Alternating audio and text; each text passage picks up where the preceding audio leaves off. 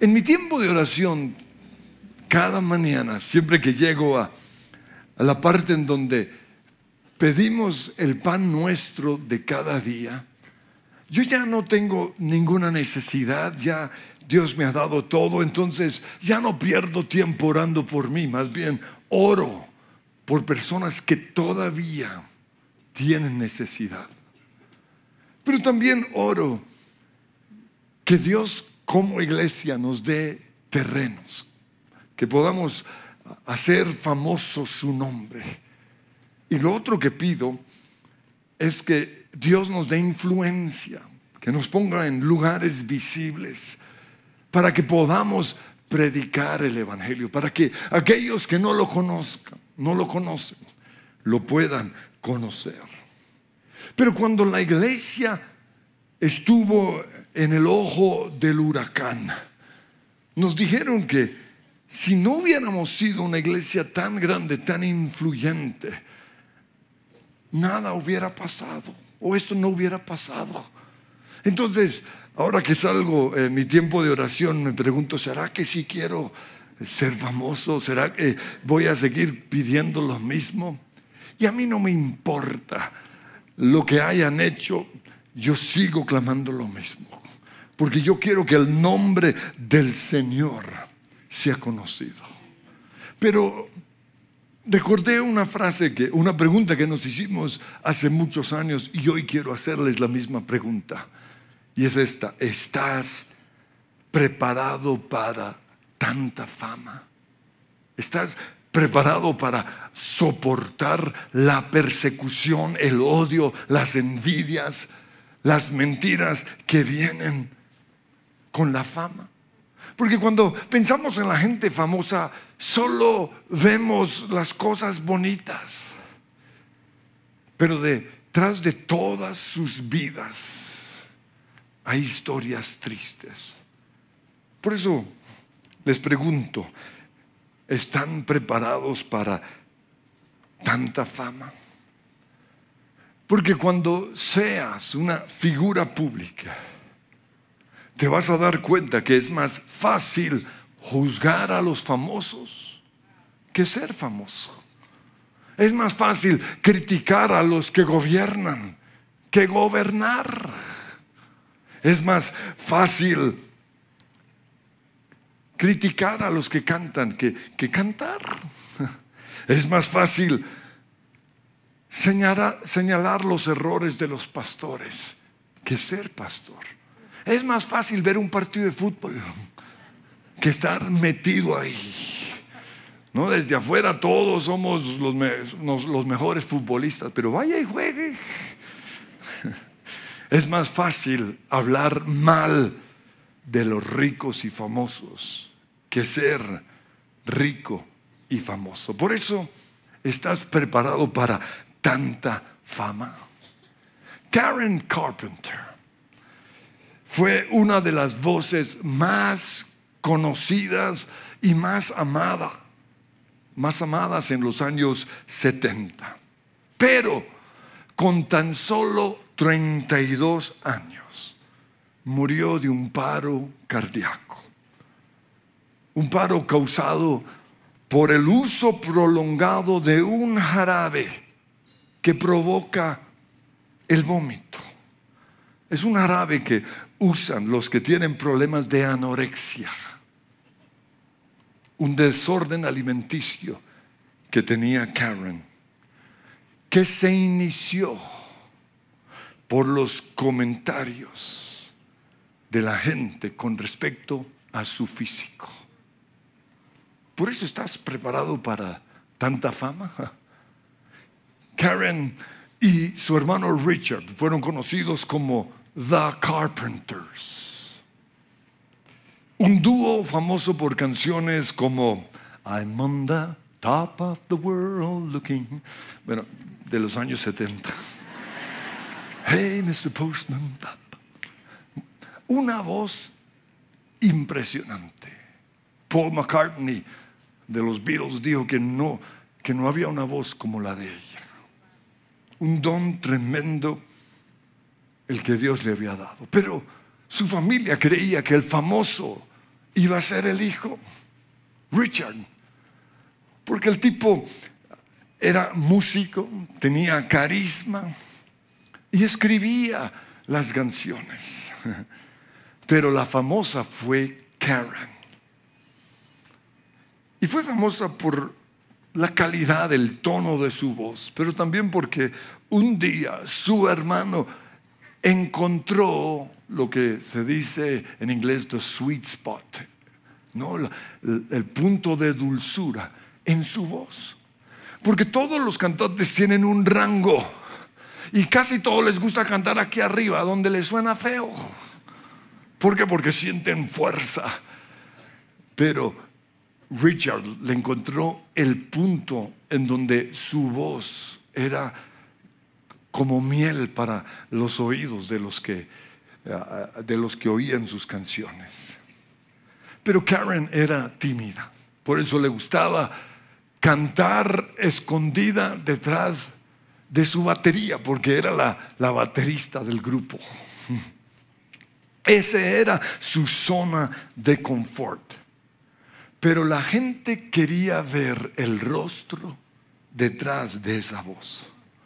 Por eso los productores le pidieron que saliera de, su hueco y se dejara ver en el escenario. Pero cuando las luces están puestas sobre nosotros, comienzan las críticas, especialmente si es una mujer. Canta bien, pero está muy fea, está muy gorda, o está muy flaca, ojerosa su pelo. Comienzan las críticas. Y Karen no estaba preparada para esos comentarios.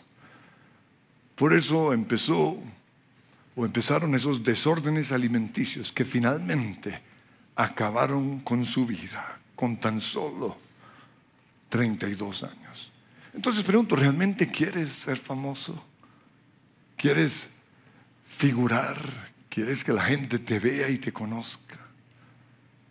Pero la otra, ¿estás preparado para eso? ¿Estás preparado mentalmente y emocionalmente para la fama? Porque estar preparado significa tener la capacidad mental y emocional para soportar el rechazo y la crítica. Porque algunos quieren que se acabe el rechazo y la crítica. No, no se va a acabar. Vamos a tener que vivir con esto toda la vida. Entonces, o desarrollamos esa capacidad o no, o no seamos famosos, no seamos conocidos. Tienes el aguante emocional para que el odio de las redes sociales no te afecte. Porque es algo que se desarrolla, el aguante social. Y lo quiero ilustrar con Saúl versus David. Porque Saúl no lo soportó. Después de ser coronado como rey de Israel, Dice la Biblia que fue acompañado a su casa en 1 Samuel 10, 27 por un grupo de hombres ilustres, pero algunos insolentes protestaron. Y ahí está entre comillas, y este es el que nos va a salvar. Y fue tanto su desprecio por Saúl que ni le ofrecieron regalos. Pero luego aquí dice algo, Saúl por su parte no les hizo caso. Pero yo sé que no les hizo caso, pero lo afectó. Y lo sé porque cuando llegó el momento para que David surgiera, uno que sí tenía lo que se necesitaba para salvar a Israel, uno que si lo tenía todo, Saúl se sintió amenazado. Especialmente cuando después de derrotar a Goliat, las mujeres empezaron a cantar Saúl mató a sus miles, pero David a sus diez miles. Puro vallenato.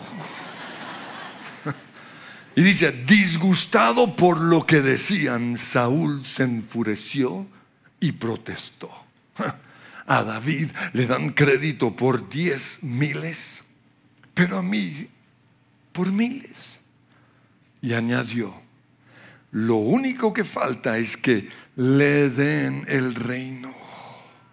Y a partir de esa ocasión, Saúl empezó a mirar a David con recelo.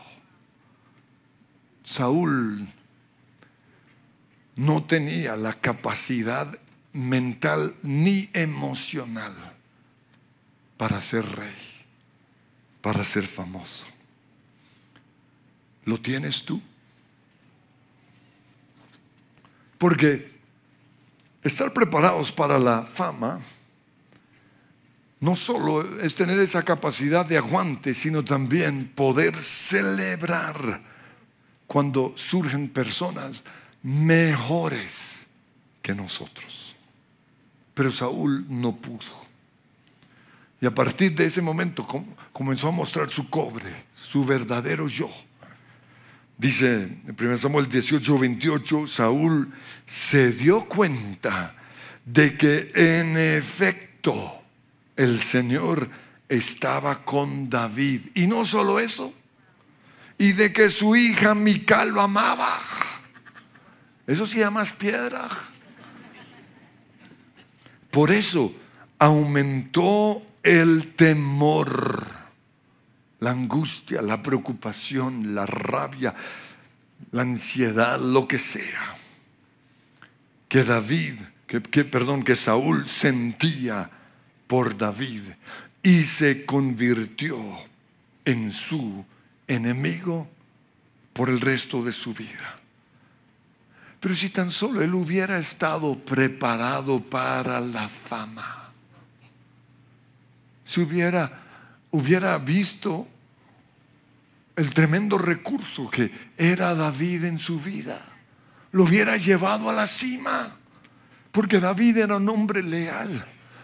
Ahora, ¿por qué no estaba preparado? Porque Saúl no estaba dentro de los planes de Dios. Recuerden que la gente pidió rey y, Dios le tocó buscarlo rápido.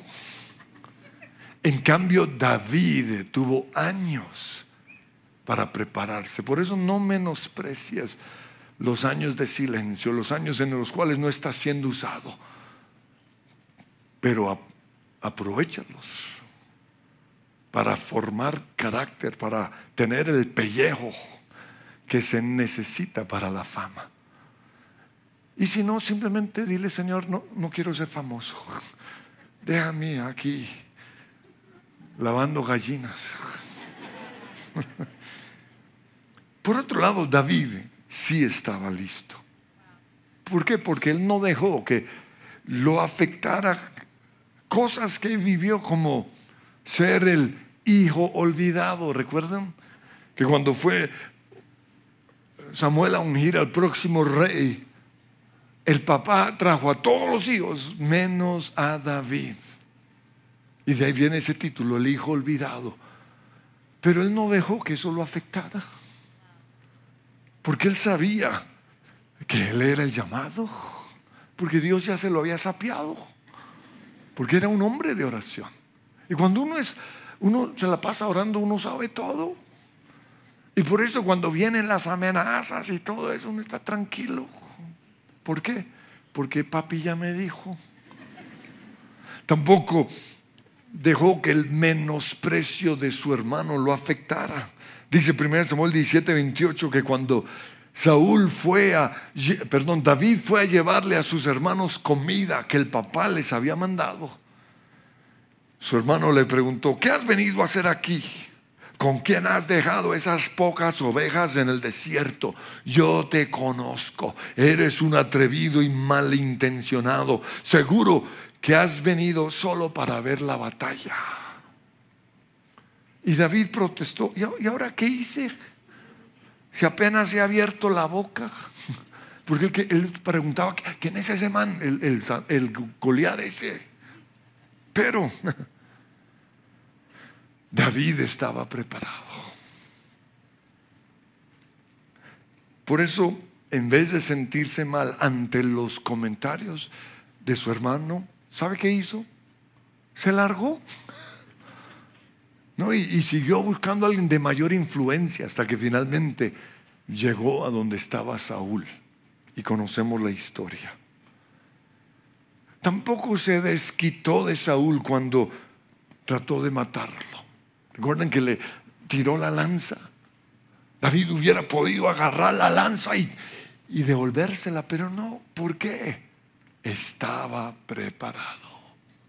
Esos que rebotan en las redes sociales no están preparados todavía para gobernar, para ser reyes, para ser famosos, para ser ricos. David también fue un hombre de oración y fue allí donde ganó sus batallas.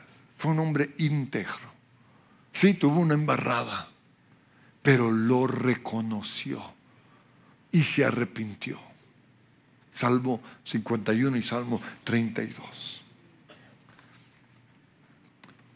Hay tentaciones que vienen con la fama. Y para ilustrar este punto quiero usar a otros dos valientes, Sansón versus Daniel. Sansón, la Biblia dice que fue consagrado a Dios desde antes de nacer como nazareo. Jesús no es nazareo, porque algunos creen de nazareo. No, nazareo era un, voto que se hacía para dedicar sus vidas o un tiempo de sus vidas para servir a Dios. Pero Sansón ya había, o sus padres ya habían hecho ese voto de por vida, que él fuera nazareo. Y por eso, y esto es importante, estaba obligado a cumplir ciertas normas. Las encontramos en números 6, del 2 al 5. Dice, si alguien hace el voto especial de Nazareo, consagrándose al Señor, de manera especial. Número uno, dejará el guarapo, el vino y otras bebidas alcohólicas. Número dos, no se cortará el cabello, sino que se lo dejará crecer. Y número tres, no se acercará a ningún cadáver. Solo esas tres cosas. Pero además de eso, como judío, estaba obligado a cumplir la ley de Dios para los judíos. Y una de las primeras leyes era que no podía casarse con personas de otras naciones. Para los que están en las universidades, esa niña no. tu, tu, novia está en el grupo de conexión. Ay, es que no voy. Ay, de malas. Te la quitaron por bruto, por estar jugando billar. Ah. Deuteronomio 7 del 3 al 4, la Biblia es clara. Pero, dice jueces 14 del 1 al 3, cierto día, estando Sansón en la Universidad Javeriana, digo en Tibnach, se vio atraído por una mujer filistea y cuando volvió a su casa le dijo a sus padres, me gusta una joven filistea y quiero casarme con ella. Pero sus padres se opusieron. ¿Acaso no hay una sola mujer de nuestra tribu, de nuestro grupo de conexión? ¿O de, de las otras tribus con la que puedas casarte? ¿Por qué tienes que ir? a los filisteos paganos a buscar una esposa. Sin embargo, Sansón le dijo a su padre, consíguemela, a mí me gusta ella. Era tan sencillo obedecer a Dios. Pero hasta el día de hoy vemos gente igual de bruta. ¿O no? No estoy mirando a nadie. Pero además de esto, se acostaba con prostitutas filisteas y se enamoró de Dalila. Entonces no cumplió un mandato de Dios para todos los judíos. Pero, y aquí viene algo increíble, vimos que el nazareo tampoco podía acercarse a un cadáver. Pero Sansón mató un león, ¿recuerdan? Y un día quiso ir a ver el león que había matado. Y dice en jueces 14:8, y vio que había en su cadáver un enjambre de abejas y un panal de miel. Y tomó con las manos un poco de miel y comió. Y cuando se reunió con sus padres, les ofreció miel y también ellos comieron, pero ojo, no les dijo que la había sacado del cadáver del león. ¿Por qué no les dijo? Porque sabía que no podía hacerlo. ¿Cuántos no han hecho lo mismo? No es que solo fui allá para ver, para orar. Y ahí están al lado de los cadáveres. no estaba preparado para la fama. Y conocemos su triste final. Que no se repita la historia en muchos acá. Pero por otro lado, Daniel, dice la Biblia que a pesar de vivir en una nación pagana, no siguió sus costumbres.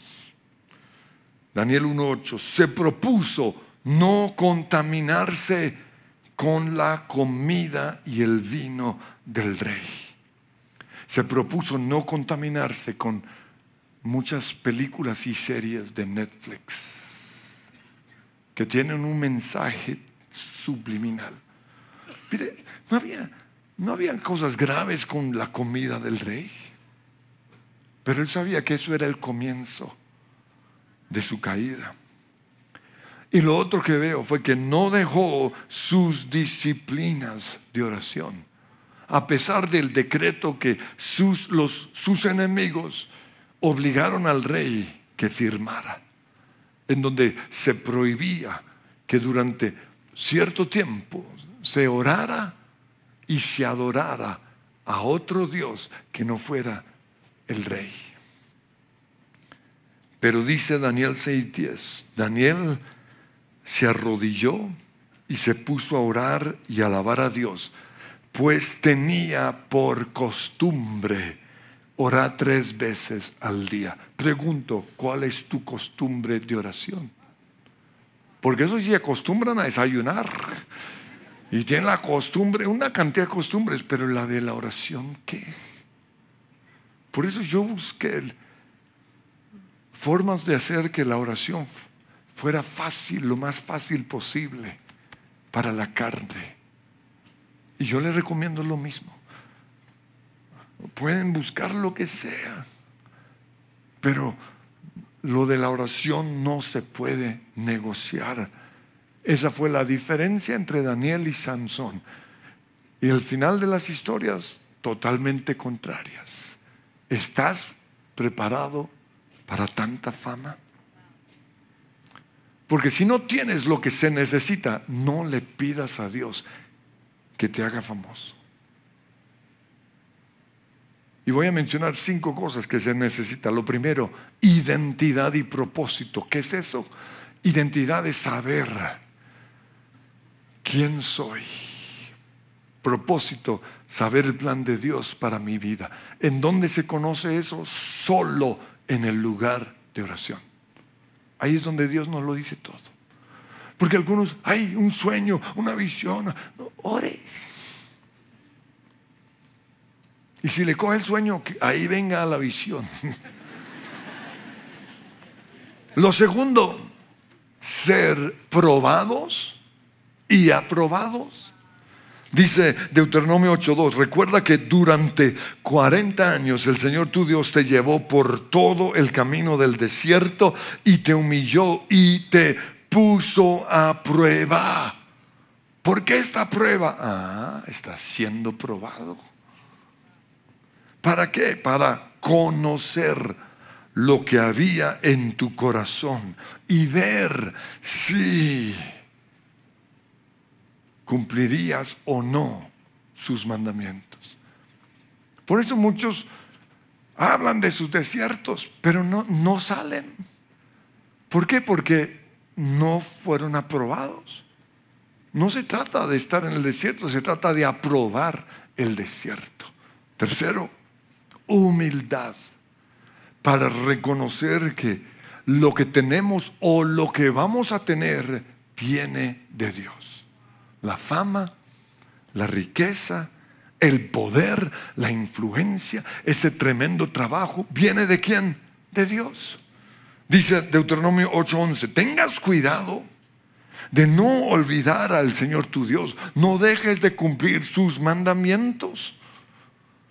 Y cuando hayas comido y te hayas saciado y hayas edificado casas cómodas y las estés habitando, y cuando se haya multiplicado tus ganados y tus rebaños y haya y hayan aumentado tu plata y tu oro y sean abundantes tus riquezas, no te vuelvas orgulloso ni olvides al Señor tu Dios, quien te sacó de Egipto, de la pobreza, del anonimato. Pero muchos cuando llegan allí, ¿qué hubo? Los veo, me los encuentro ya famosos. Ay, no pude volver a la iglesia. ¿Por qué? Porque, diga la verdad, me olvidé de Dios. Orgullosos. Que no se te olvide. No se te ocurra pensar, esta riqueza o esta fama es fruto de mi poder y de las fuerzas de mis manos. No. Recuerda al Señor tu Dios, porque es Él quien te da el poder, las fuerzas, la sabiduría para producir esa riqueza. ¿Estás preparado para tanta fama? Porque esto es lo que se necesita. Pero lo otro es no dejar que nada nos afecte. Y las cosas no nos van a afectar cuando sabemos para qué fuimos creados. ¿Por qué? Porque nadie podrá impedir el plan de Dios en nuestras vidas ni el más poderoso, ni el más rico, ni el más mentiroso, nadie. Pero muchos no saben el plan de Dios. Por eso les llegó el temor, la ansiedad, o quién sabe qué, la rabia o la depresión. No. Lo otro, Solo cuando hemos aprendido a oír la voz de Dios, podemos empezar a oír lo que otros están diciendo. Ahora, ¿qué estoy diciendo con esto? Que nosotros debemos aprender de otra gente, porque muchos dicen, eso allá, no le ponen atención a uno. Sí, sí. Yo quiero aprender de mí, del mensajero que está diciendo. Yo quiero aprender de ustedes. Pero primero tengo que aprender a oír la voz de Dios. Porque cuando ya conozco la voz de Dios, voy a saber si a través de ese comentario Dios me está hablando o me está hablando el diablo. Porque si Dios me está hablando, voy a hacer lo que me están diciendo. Aunque no me guste, aunque me dé rabia. Pero si es el diablo el que está hablando, lo voy a reprender. Y no voy a dejar que me quite el gozo. Lo quinto, confiar que Dios está en su trono. Y cuando nosotros confiamos que Dios está en su trono, no somos amenazados por otro mejor que nosotros. ¿Por qué? Porque sabemos que Dios tiene el control de todo. Y Él sabe lo que está haciendo. Y si fue Él quien nos puso ahí, Solo Él nos podrá quitar, no una persona mejor que nosotros. Por eso es tan importante confiar en Dios. Él no solo es el creador del universo, sino también el sustentador.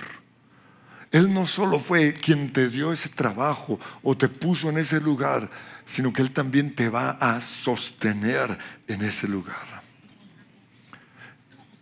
Cuando la gente hable mal de nosotros, se burle, nos critique o levante calumnias en contra nuestra, en ese momento vamos a pensar que Dios está en su trono, que Dios tiene el control.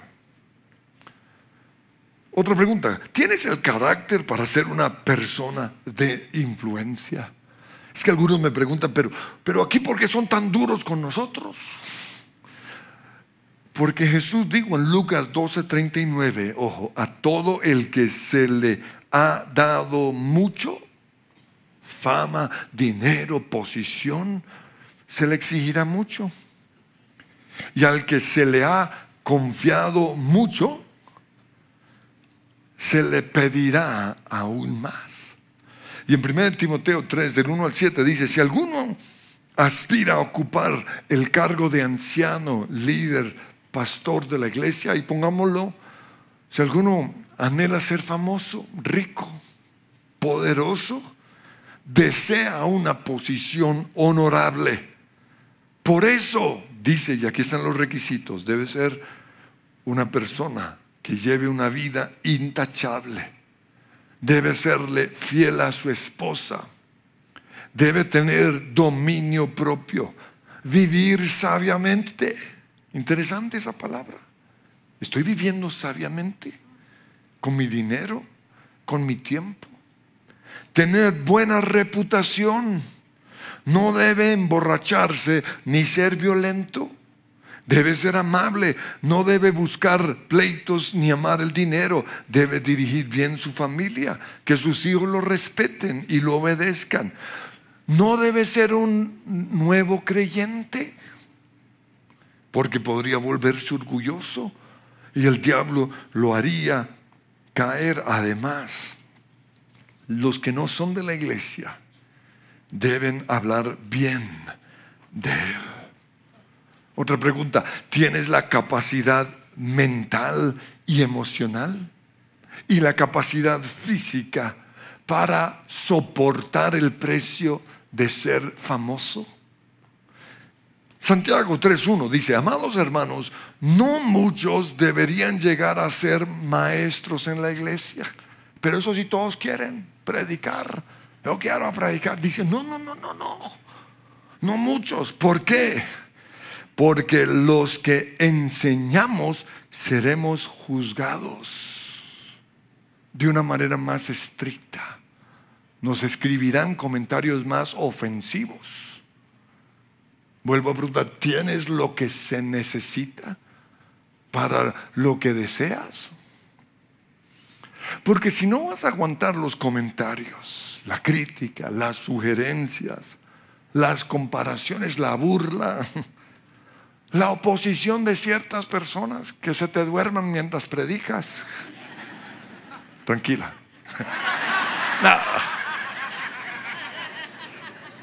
No. seas predicador si no vas a aguantar eso. Entonces, los que quieren tener influencia, los que quieren ser famosos, los que quieren gobernar en Colombia, lo que sea, en primer lugar deben tener la capacidad mental y emocional para soportar ese lugar. Y eso quiere decir que si los tiran al suelo, se van a levantar. Siete veces cae el justo, pero se levanta. La capacidad mental para aguantar los comentarios de la gente, para seguir creyendo, para seguir perdonando, para seguir amando, para no rendirse. Entonces, para esto necesitamos hacer ciertas declaraciones. Y por eso, una vez más, prepararse es lo que uno hace en las mañanas de oración. Porque tenemos proclamar versículos como 2 Timoteo 1.7, pues Dios no nos ha dado un espíritu de temor ni de timidez, sino de poder, de amor y de autodisciplina. 1 Corintios 2.16 dice, tenemos la mente de Cristo. Y eso hay que confesarlo. Yo tengo la mente de Cristo. Jesús no pensaría así. Yo tengo la mente de Cristo. Y dice Gálatas 5:22, el fruto del Espíritu Santo es amor, gozo, paz, paciencia, dominio propio. Josué 1.9 dice, sé fuerte y valiente. Fue lo que el Señor le dijo a Josué a través de Moisés. Sé fuerte y valiente. No tengas miedo ni te desanimes porque el Señor tu Dios te acompañará, como vimos el fin de semana, a donde quiera que vayas. Capacidad. Capacidad mental, pero también capacidad emocional. Pero la otra capacidad es la física. Yo recuerdo que un día leyendo una biografía, porque me encanta leer las biografías, de un avivamiento en Argentina, hace como 80 años. Una historia fascinante de un misionero que Dios usó, pero se murió a los 30 años. ¿Por qué? Porque su cuerpo no aguantó. De nada sirve ser los super espirituales si el cuerpo no está aguantando. Se nos olvida que somos seres tripartitos, alma, en donde está la mente, la voluntad y las emociones, cuerpo y espíritu. Pero algunos cristianos solo espíritu, solo espíritu. ¿Y el cuerpo qué? ¿El descanso qué? ¿El fortalecer el cuerpo qué? Cuando yo leí eso, tomé decisiones. Número uno, dormir bien todas las noches. O sea, yo no fui esos brutos que en la universidad no dormían toda una noche. Jamás lo van a recuperar. Siempre hay que dormir, dormir bien. Por eso monto mi bicicleta. Por eso trato de comer lo más saludable posible profetizo sanidad en mi cuerpo todos los días. Y creo que el mismo espíritu que resucitó a Jesús de la muerte, como dice la Biblia, vivificará este cuerpo mortal. Lo creo y lo profetizo.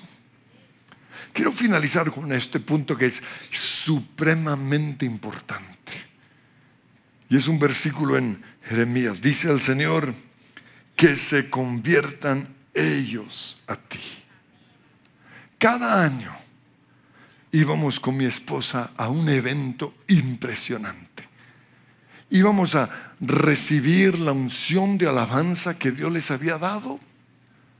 Y también íbamos a aprender a tener iglesia contemporánea, que es lo que aquí tenemos. Pero en ese lugar les pasó lo mismo que le pasó a Salomón. Gracias al favor de Dios sobre su vida, comenzó a llegar gente famosa. O sea, yo veía gente famosísima así cerquita de mí. Y fue wow, ¿por qué? Porque eso es lo que queremos impactar al mundo. Comenzaron a llegar deportistas, un basquetbolista así de alto. Y además guapísimo. Televisión se veía feo, pero ahí. Gente de la farándula, actores, modelos, wow. Lo mismo que le pasó a Salomón, dice 1 Reyes 10.1, la reina de Saba se enteró de la fama de Salomón, con la cual él honraba el nombre del Señor. Así que fue a verlo, a ponerlo a prueba con preguntas difíciles. Y él respondió todas las preguntas. Y ella quedó atónita al ver la sabiduría de Salomón, pero también al ver el palacio, los manajares, los asientos, no nada que ver, pero ahí, ahí habla de los asientos de la sala, quién sabe. El servicio de ropa de los camareros, las bebidas, y los holocaustos, es decir, la alabanza.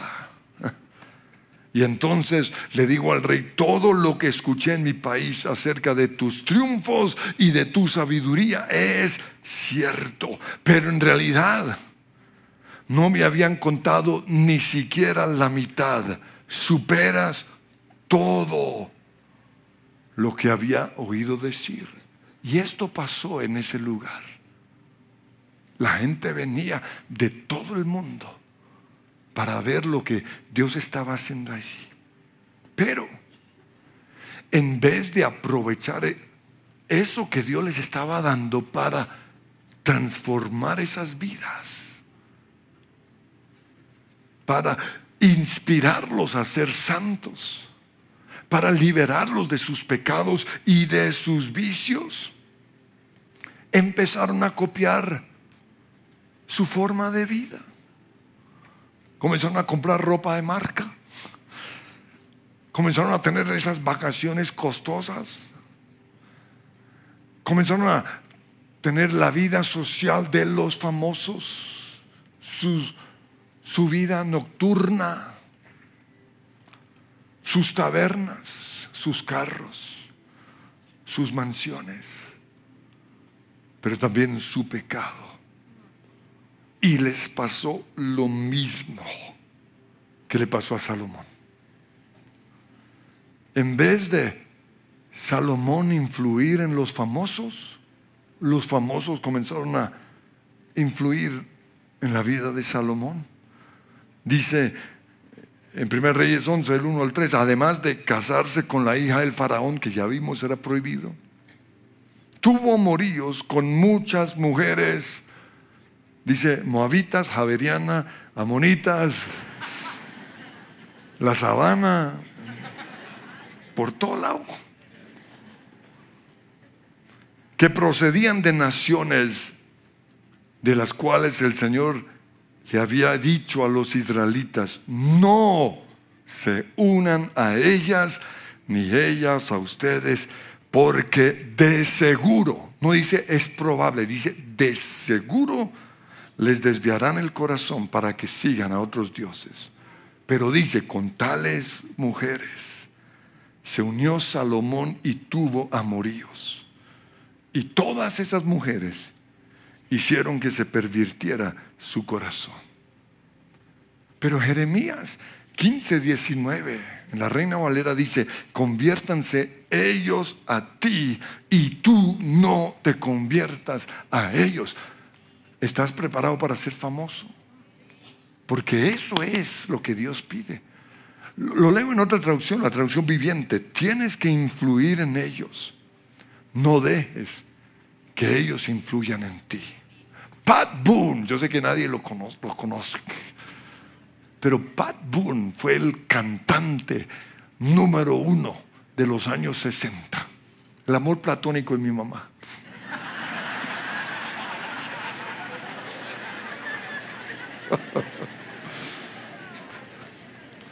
Porque el tipo era cristiano, pero Dios le dio nombre en el mundo. Y aunque era cristiano, se sintió atraído a la vida de los ricos y famosos de Hollywood, a sus fiestas, a sus vicios, al alcohol y al cigarrillo. Y su esposa le peleaba y le peleaba. Hasta que finalmente ella decidió acompañarlo. Y cuando él la vio a ella tomando y fumando, ahí sí se alejó. Y escribió este libro donde está su, su testimonio, A New Song, un canto nuevo. Esto es lo que, lo que muchos deberían leer. Porque lo interesante es que aún los que no conocen a Jesús reconocen lo perjudicial que es el mundo o que es Hollywood. Barry Gibb, no sé si lo conocen. El único que queda vivo de los Bee Gees, ¿recuerdan? No, Bee Gees, pam. Well, you can see, by the way, I move my...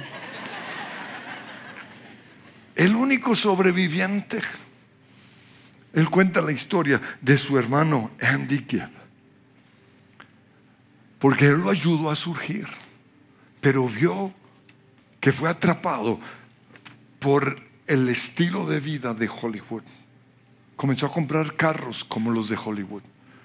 Comenzó a comprar mansiones como los de Hollywood. Comenzó a tener mujeres, el alcohol y las drogas. La cocaína se volvió su primer amor. Y aunque Barry, su hermano, trató de sacarlo de ahí, fue demasiado tarde. Con tan solo 30 años, Andy Gibb murió como consecuencia del abuso de las drogas. Jesús llamó esta clase de vida en Marcos 4:19, el engaño de las riquezas. Dice, las preocupaciones de esta vida, el engaño de las riquezas y muchos otros malos deseos. Y Juan le dice, la vanagloria de la vida. 1 Juan 2:16, pues el mundo solo ofrece un intenso deseo por el placer físico, un deseo insaciable por todo lo que vemos y el orgullo de nuestros logros y posesiones. Quiero que nos pongamos en pie. Porque el Señor, porque el Señor nos pregunta, ¿quieres ser famoso? ¿Quieres tener plata? ¿Quieres poder? ¿Realmente lo quieres? ¿Estás preparado para eso? Y quiero que ahí cada uno en su secreto con Dios responda esa pregunta. Y dígale cosas como, Señor, eh, sí es algo que he querido, pero es algo desafiado. Y me doy cuenta que no es tan fácil. No estoy preparado físicamente para ser famoso. No estoy preparado emocionalmente, mentalmente para ser famoso. Y quizás, Señor, me has llamado solo a levantar los brazos de otros, a clamar por ellos.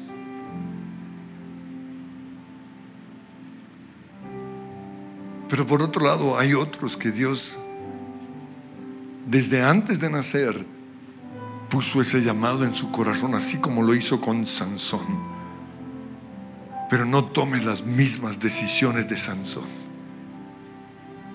Más bien sigue el ejemplo de Daniel que propuso en su corazón no contaminarse, alejarse lo más posible del borde del mundo.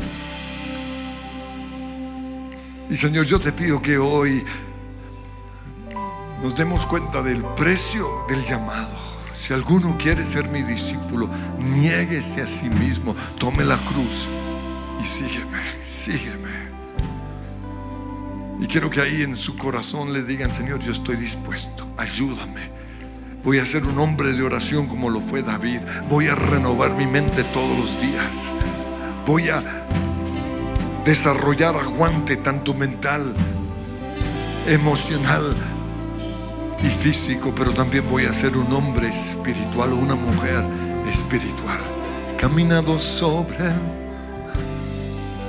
y siempre estás ahí calmando las tormentas que vienen contra mí. He caminado sobre el mar y siempre estás ahí